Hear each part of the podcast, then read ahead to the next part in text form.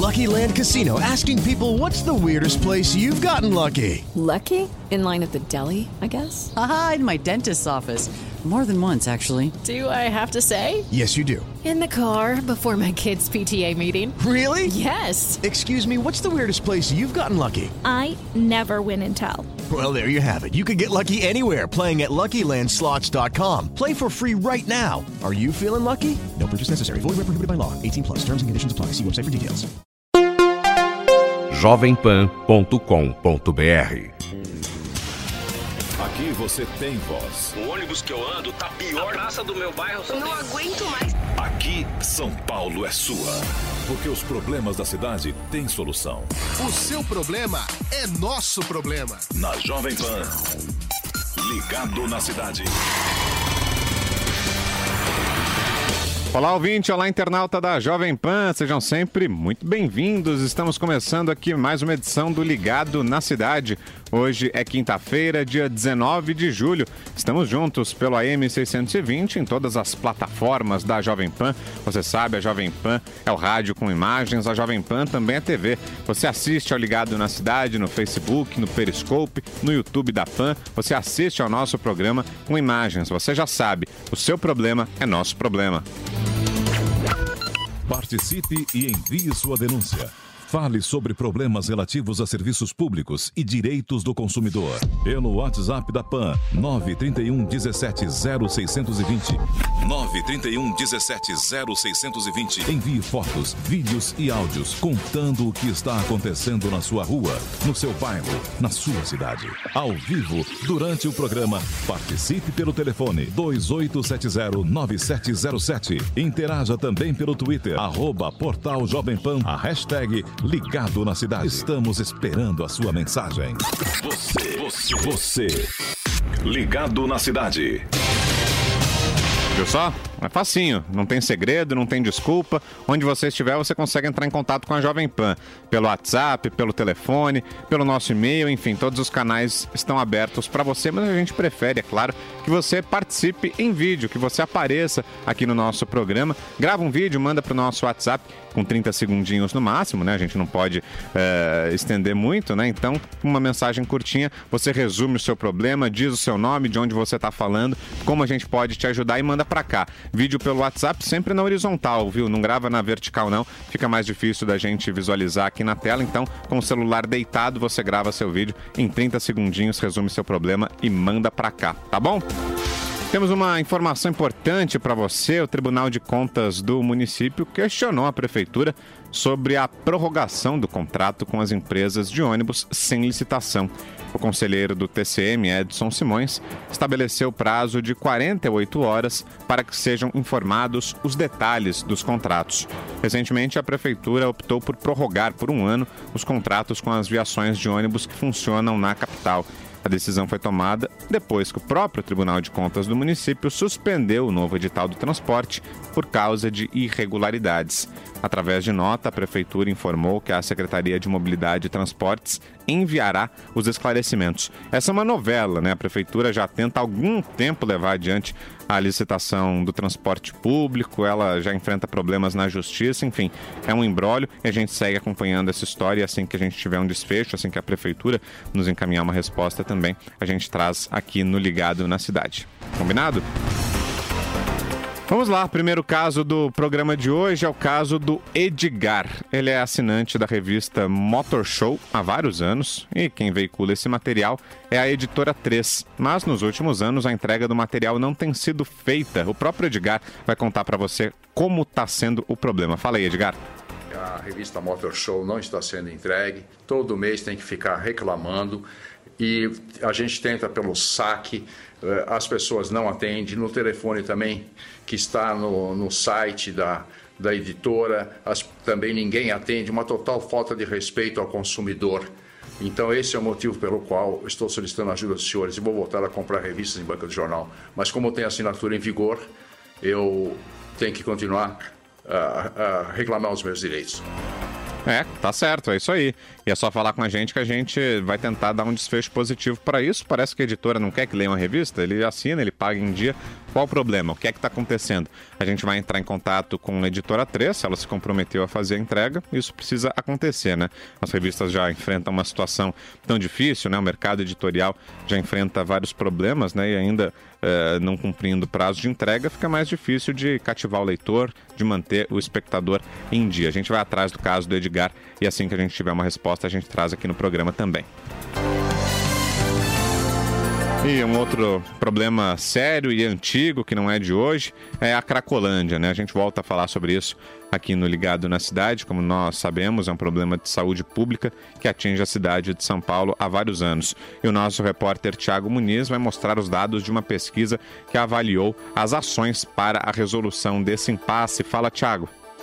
Quase 60% dos paulistanos consideram que o combate ao tráfico de drogas é a principal medida para enfrentar o problema da Cracolândia. Além do enfrentamento ao tráfico, 53% entendem que é necessário desenvolver políticas públicas conjuntas em diversas áreas, ou seja, aumentar a rede de proteção de saúde, assistência social, educação e trabalho e renda para aqueles que estão na Cracolândia.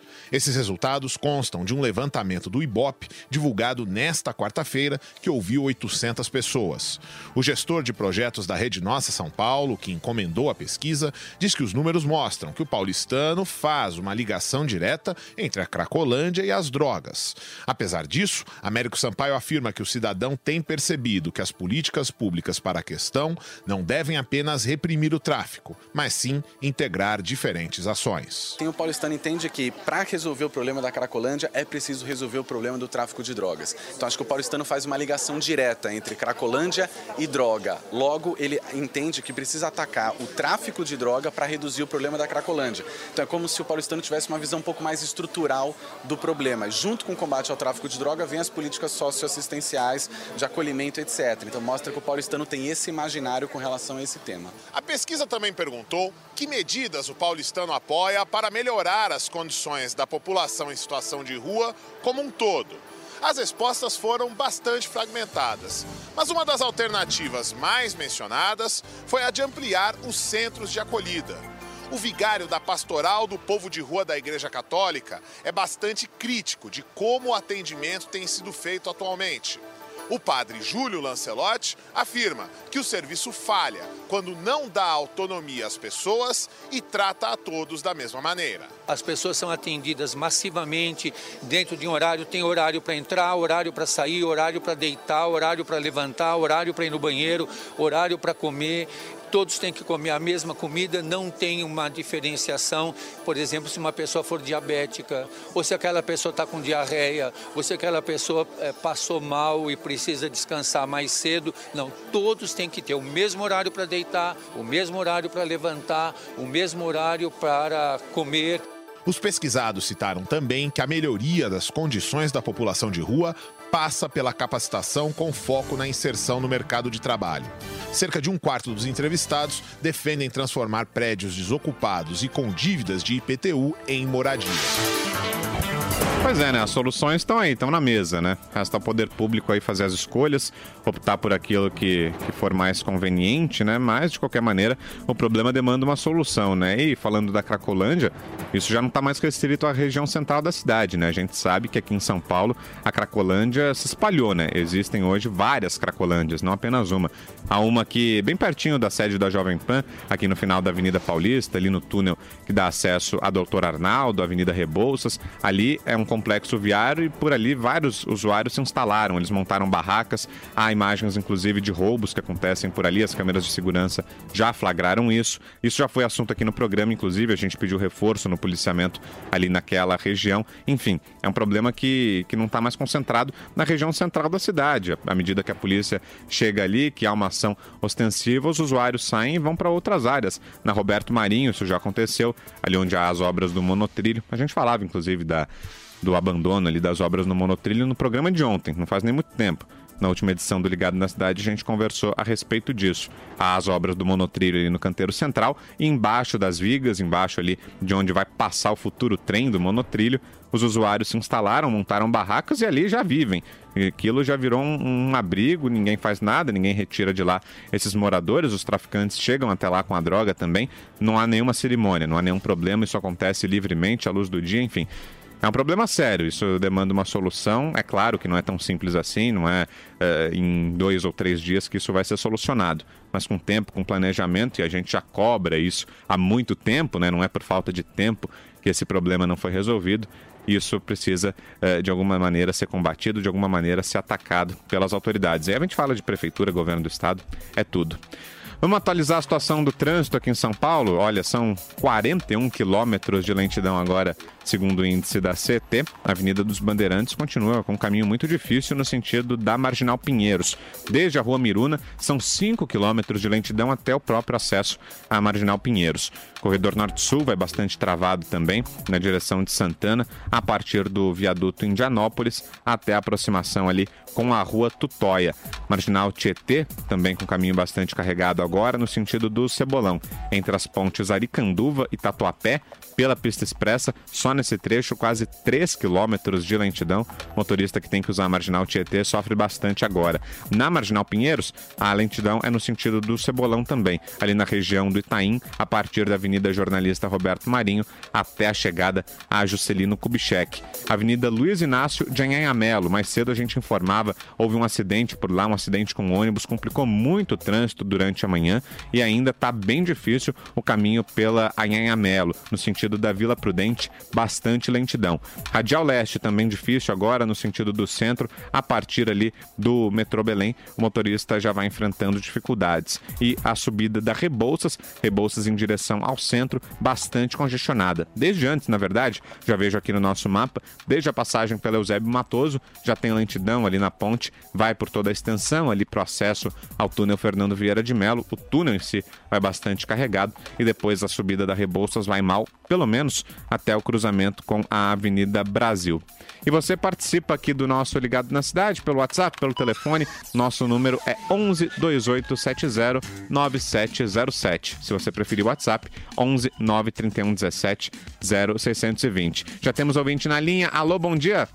Bom dia, Vitor. Quem fala? É Roberto. E qual o problema aí, Roberto? É, Roberto, é, é, desculpe, uhum. você está falando sobre a Cracolândia, né? E que espalhando por, por bairros, e é verdade, eu moro é. perto aqui da Roberto Marinho, e não tem solução. E eu vejo aí o padre Júlio Lancelotti, né, falando que tem que dar uma coisa diferenciada para esse pessoal e tal. Mas assim, não, não vai ter controle. Quer dizer, se não tiver controle, como é que vai fazer? Eu vejo aqui o que aumenta dia a dia.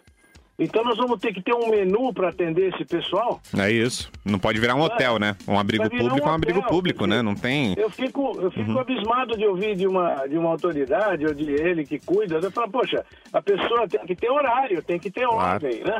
É. Então é isso. E aqui tem aumentado significativamente, você está mencionando, e eu vejo que virou uma cracolândia assim, direto. Uhum. É, não, é, é um problema grave. E aqui é o seguinte, Roberto, o que a gente cobra é um tratamento humano, né? E isso acho que não pode faltar de forma alguma. É preciso Lógico. um bom tratamento, que não falte água quente, que não falte alimentação, que eles não sejam submetidos a nenhuma condição degradante, qualquer que seja ela.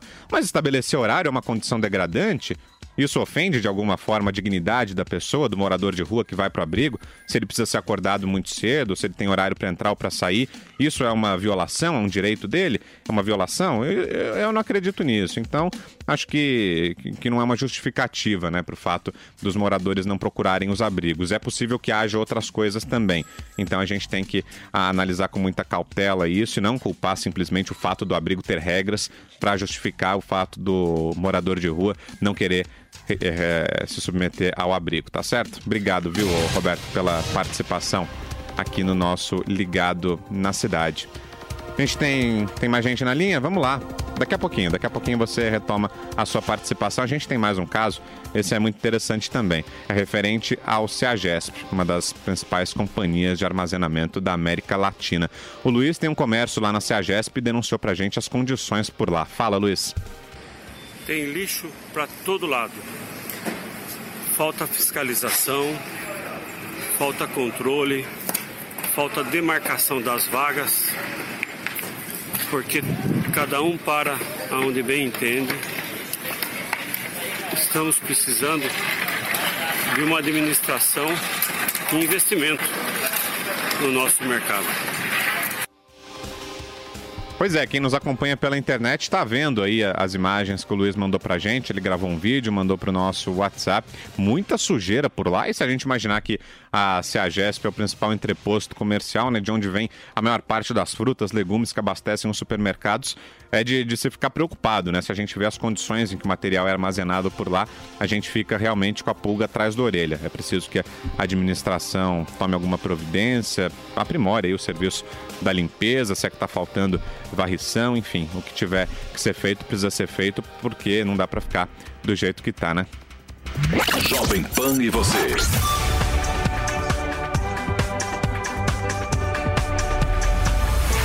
Ligados na cidade.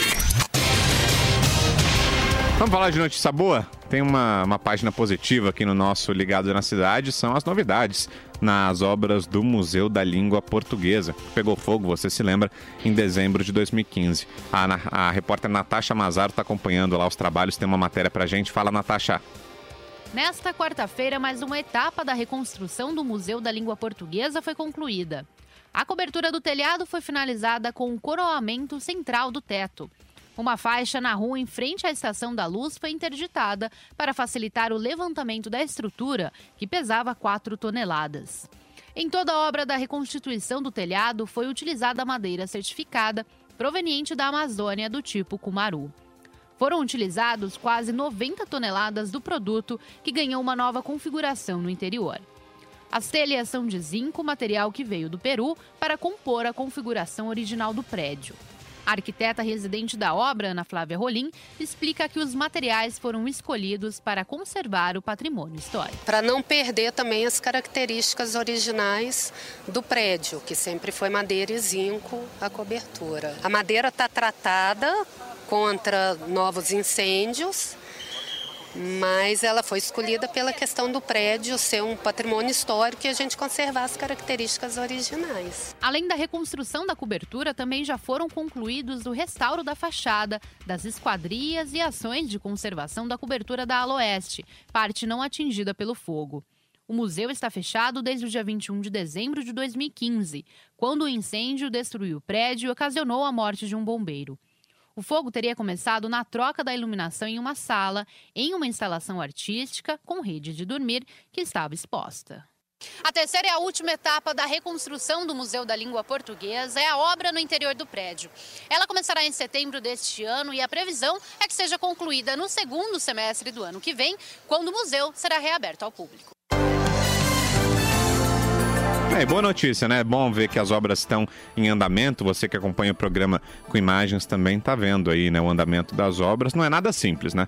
A, o museu fica dentro da Estação da Luz, é uma construção histórica, segue uma série de regras especiais, né?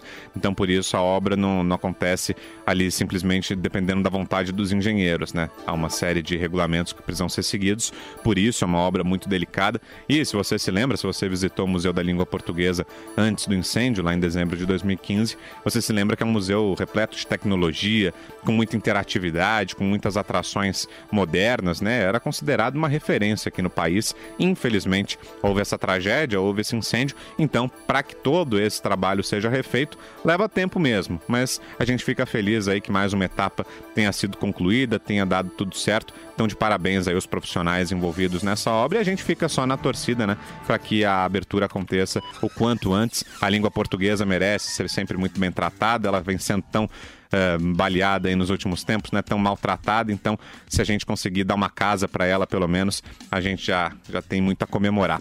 Você participa pelo telefone 2870-9707. Alô, quem fala? Alô, Victor. Oi, quem tá falando? É Guilherme, tô falando aqui do Parque Jabaquara. O que acontece, a minha, Guilherme? A, a, minha denúncia é das grandes árvores, falsas seringueiras, plantadas no canteiro central da Avenida Pedro Bueno. São árvores enormes hoje, saindo um metro praticamente de cada pista, par ou ímpar, avançando já na pista, galhos enormes em cima da rede de alta tensão. Toda vez, quando começa agora primavera e verão, nós ficamos, às vezes, até sete horas sem energia elétrica. Repete para a gente o lugar, um Guilherme. Postar na rede elétrica, pronto. Aonde está acontecendo isso, Guilherme? Na Avenida Pedro Bueno, na Zona Sul de São Paulo. Perfeito, a gente vai encaminhar a demanda aí para regional, porque é um serviço de poda, né? É a poda que precisa ser feita, é, Guilherme, é isso? Tirar essas árvores, né? A, re a remoção. Remoção total. Uhum, porque é. é. É, no canteiro central, com 80 centímetros Uhum. de, é, de, de largura, plantaram essas salsas seringueiras, são enormes. É, e atrapalha muito o, o tráfego, né? Então imagino que. Tem rato, Uhum. tem é, forma, digamos assim, é, é, água dentro das raízes em cima, Uhum. cria o, o mosquito da dengue. É, não, uma série de problemas. Obrigado, viu, pela participação. A gente vai entrar em contato com a regional para conseguir dar um desfecho. Um problema de zeladoria, né? E não é tão difícil assim. Mandando alguém lá, a gente consegue resolver, tá bom? Mas obrigado pela participação. Mais um caso, a gente fala agora do drama do Christian. Christian é nosso ouvinte aqui há muitos anos, acompanha a Jovem Pan faz um tempão. E ele levou uma multa sobre uma infração que ele nunca cometeu. Até aí, infelizmente, o caso que acontece sempre aqui na cidade. Se você já não passou por isso, você conhece alguém que tenha passado. Estava em casa, recebeu ali a notificação de uma multa que não- você não sabe de onde vem. Porém, no caso dele, a multa foi dada em Suzano e registrada em Itaquaquecetuba. As duas cidades têm cerca de 10 quilômetros de distância. Essa falha de registro já é passível do cancelamento da multa. Porém, o Christian liga e liga e nada. Mais de quatro ligações foram feitas e nelas o pessoal da supervisão faz pouco caso e diz para ele pagar a multa que fica tudo resolvido. Solta aí. Eu sou o Christian Heinz de Suzano. Estou aqui eh, indignado com uma autuação que recebi em março e estão equivocados no endereço de município de autuação, colocando Itacoaquecetuba quando a autuação foi feita no município de Suzano. Eu gostaria que vocês tomassem providências junto ao Detran de São Paulo para cancelamento da mesma, uma vez que é um ato eh, jurídico capenga, ele não é formal, ele não está dentro da legislação do Código Civil Brasileiro. Muito obrigado. Pois é, tá aí o depoimento do Christian, né? Uma situação que acontece sempre, infelizmente, né? Mas a gente tem a nossa parceria aqui com o Detran e a gente vai tentar o quanto antes resolver essa situação para você, viu, Cristiano? E para fechar o nosso programa de hoje, a gente fala sobre as concessões aqui em São Paulo. O repórter Matheus Meirelles preparou uma reportagem pra gente. Diga aí, Matheus. Prefeitura de São Paulo busca alternativas para manter o ritmo do plano de desestatização. O prefeito Bruno Covas, do PSDB, decidiu ampliar facilidades a empresas que demonstram interesse em instalar banheiros públicos na capital paulista. O objetivo é atrair ainda mais investimentos do setor privado. Durante o encontro do Sindicato da Habitação de São Paulo, nesta quarta-feira, Bruno Covas explicou a elaboração do projeto. Olha, o projeto enviado pela Prefeitura à Câmara ele foi alterado pelos vereadores, retirando outras possibilidades de remuneração do parceiro privado, de forma que agora a gente eh, reviu a distância que a propaganda tem que ficar do banheiro para poder facilitar eh, e ampliar a procura de empresas por essa concessão aqui na cidade de São Paulo. Então a gente espera agora tornar mais atrativo o empreendimento para poder ter as empresas construindo e eh, fazendo a manutenção dos eh, banheiros públicos na cidade de São Paulo. No plano original da gestão de João Dória, as empresas poderiam explorar com publicidades as laterais dos banheiros instalados e mantidos. Covas determinou que os painéis podem ser colocados em um raio de até 5 metros das cabines. Durante o evento do Secov SP, o prefeito também anunciou a discussão de um projeto para a concessão dos piscinões da cidade de São Paulo. Nós temos 31 piscinões que custam eh, 150 milhões de reais por ano a sua manutenção e um plano para desenvolver mais inúmeros outros tantos na cidade de São Paulo. E aí foi apresentado um projeto e a Secretaria de Obras, tá, que o secretário Vitorali está coordenando hum, a elaboração de um edital para que a gente possa ter a concessão desse espaço, dando ao concessionário o direito de laje para que ele possa construir e explorar aquele espaço por alguns anos. Bruno Covas também destacou o avanço dos processos de privatização do Autódromo de Interlagos e do complexo do Anhembi. O prefeito de São Paulo ainda confirmou que no dia 16 de agosto será revelada a empresa vencedora da concessão do estádio Paulo Machado de Carvalho, o Pacaembu. A empresa será responsável pela administração do local pelos próximos 35 anos.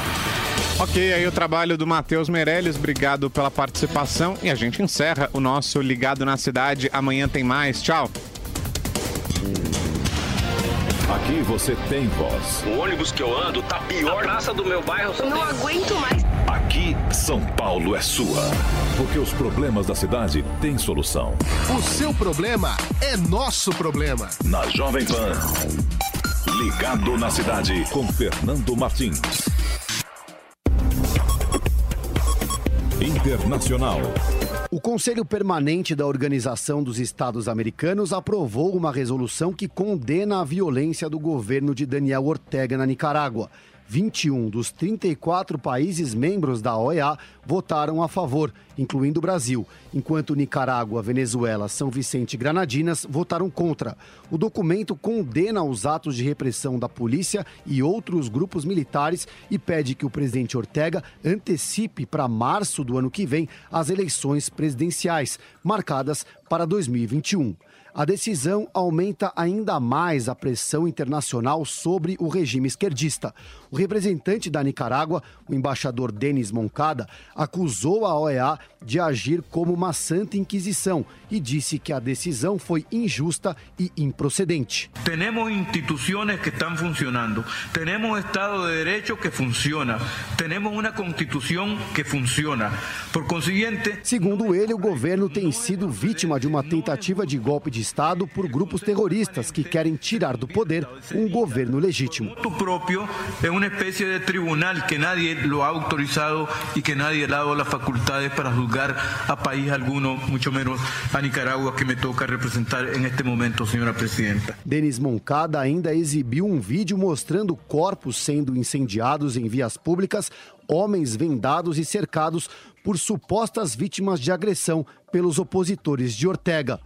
Os protestos começaram no dia 18 de abril contra uma proposta de reforma previdenciária que cortava benefícios e aumentava contribuições. O governo recuou, mas a violenta repressão incentivou novas manifestações, dessa vez exigindo a saída de Ortega. Desde o início das manifestações, 300 pessoas morreram. Jovem Pan News. Começa agora na Jovem Pan. Camisa 10. Informação e opinião. Você joga no nosso time. Camisa 10. Cadê meu Estamos começando o Camisa 10 desta quinta-feira, dia 19 de julho de 2010. Essa é boa, hein, Fausto Tavares? Cadê meu negro? Essa é muito legal. Deixa eles cantarem, Espímpolo. Melhores. Mas você quer cantar em tudo e agora você vem me criticar? Só tô Não, mas que essa deixa é boa. eles, Espímpolo. Eu tenho um pouco ainda de talento na, na parte musical, Espímpolo. Você não, entendeu? Tamo junto, tá começando o, arquiba, o arquibancada. Aqui na gravamos arquibancada no final de semana. Tá começando o Camisa 10, você conosco, você através do YouTube jp.com.br barra esporte jp. jp.com.br barra esporte jp. Você pode também nos acompanhar no Instagram, Jovem Pan Esportes Oficial, para interagir com a seleção de esportes da PAN, 931 200 620. 931 200 620. Além de 620 AM para toda a rede Jovem Pan. Aqui você é o cara, aqui você é o camisa 10, assim como meu parceiro Márcio Espímpolo. Eu tenho talento musical. Depois de... o talento musical que você tem é pegar a baqueta e trocar, tocar na própria barriga como se fosse um bumbo. Massa. Depois dessa, vamos para as manchetes. Eu tenho talento musical. É brincadeira, hein, Flávio? É, deixa, deixa. É bom, é bom. Cantar faz bem. Cantar faz bem. Talento musical pra cantar no Ei, banheiro. No ué, dia de quem parte. canta seus males espanta, espanta os outros de perto também, mas tudo bem. Cantar no chuveiro, nem o sabonete fica. Vamos às manchetes do programa de hoje para você. E aqui na Arena em Itaquera, o Corinthians voltou a vencer pelo Campeonato Brasileiro. 2 a 0 em cima do Botafogo, um golaço do Rodriguinho e também um bonito gol, uma jogada bem trabalhada, gol do paraguaio Romero. Na volta do Brasileirão, São Paulo vence o Flamengo por 1 a 0 no Maracanã e fica apenas um ponto da liderança. E o Santos volta a campo pelo Brasileirão na noite dessa quinta-feira. Encara o Palmeiras no estádio do Paquembu. E o Palmeiras tem clássico nessa quinta-feira diante da equipe do Santos, no Pacaembu, que estará totalmente lotado. Palmeiras com novidade, Scarpa e Lucas Lima vão jogar juntos. Ainda não me chame de meu medo. Isso e muito mais a partir de agora para você no, no Camisa Tô cantando aqui, 10. aqui, Lançando. Assim que ela me chamava. Tem que ter gente assim, né. Flávio? Tem que ter gente assim. Tem que ter, tem que ter, tem que ter, tem que ter. Não adianta só. Se não tiver gente assim, nós vamos rir de quem, né? Tem que ter, tem que Pois, ter. A rapaziada curtindo aqui, ó. Gustavo Castilho, o Arnaldo Queiroz, a Emily, a Paloma Santana, tá todo mundo através do YouTube, jp.com.br barra esporte JP. Já já voltamos, Espímpolo? Já, vai, vai pro intervalo assim, Favara, vai. Não, Tava legal. não, é não, só uma não, vai mais um pouquinho, Favara, vai. Vai, vamos nessa. Ainda não. Livre eu vivo, livre eu sou. Camisa 10, joga bola até na chuva. Eu não sou envolvido, mas meu papo não faz curva. Camisa 10. Julho é o super mês de aniversário das lojas 100. 66 anos trabalhando por você. Venha fazer a festa. Roupeiro Vaticano com 7 portas e 7 gavetas nas cores branco agorá e carvalho agorá. Nas lojas 100, só 998 à vista ou em 12 de 99,80 por mês. Notebook Lenovo Core 3 com memória de 4 GB, HD de 500 GB, tela de 14 polegadas, HDMI e Windows 10. Nas lojas 100, só 1.898 à vista ou em 12 de 189,80 por mês. Super mês de aniversário Loja 100. Convidado especial, você. O novo FIES está melhor e agora atende mais pessoas. É financiamento de curso superior a juros zero para quem mais precisa, ou a juros muito baixos para quem tem renda bruta familiar per capita de até 5 salários mínimos. E o FIES agora financia no mínimo 50% do curso. É sua grande oportunidade para ingressar em um curso superior. Fique atento, as inscrições para o segundo semestre são de 16 a 22 de julho em fies.mec.gov.br. News, Jovem Pan News. O prefeito de São Paulo defendeu as ações municipais no centro da capital paulista para resolver a situação da Cracolândia. Nesta quarta-feira, durante evento do Sindicato da Habitação de São Paulo, Bruno Covas destacou as medidas realizadas desde a gestão de João Dória. A declaração foi feita após a divulgação de uma pesquisa do Ibope em parceria com a rede Nossa São Paulo, em que os paulistanos apontam que o combate ao tráfico de drogas e o desenvolvimento de políticas públicas são as principais medidas a serem adotadas para reduzir as concentrações de usuários de crack. Bruno Covas aponta que as ações impostas pela prefeitura têm gerado resultado. Hoje a gente não tem nenhuma rua naquele espaço controlada pelo tráfico. Porque antigamente a gente tinha alguns quarteirões que a prefeitura não era autorizada a entrar nem mesmo com um caminhão de lixo para poder fazer a limpeza. Então hoje a gente já não tem nenhuma área controlada pelo tráfico, o poder público já pode estar ali presente, mas infelizmente ainda temos uma quantidade imensa de pessoas ali, é, até porque é uma doença crônica, né, algo difícil tratamento. Bruno Covas destaca que diversas cidades que enfrentaram Cracolândias passaram por um processo parecido. Desde 1 de janeiro de 2017, o programa Redenção já abordou 76 mil usuários e realizou 6.500 internações voluntárias. Mais de mil traficantes foram presos no centro de São Paulo. Oi, pessoal. Aqui é o Marcelo Rosenbaum. Eu vivo acompanhando reformas e transformando ambientes. Então, vou contar para vocês o que nunca pode faltar numa obra. Primeiro, um bom projeto. Segundo, materiais de qualidade. Terceiro, a Dani da Telha Norte. É isso aí, Rosenbaum. Na Telha Norte, você fala com vendedores que estão preparados para tirar suas dúvidas. Não é, Dani? Conta comigo. E você também pode comprar pelo site. Não conte com a sorte, conte com a Telha Norte. Okay, round two. Name something that's not boring. A laundry? Ooh, a book club. Computer solitaire, huh? Ah, sorry, we were looking for Chumba Casino. That's right. ChumbaCasino.com has over 100 casino style games. Join today and play for free for your chance to redeem some serious prizes. ChumbaCasino.com. No purchase necessary. Void where prohibited by law. 18 plus terms and conditions apply. See website for details.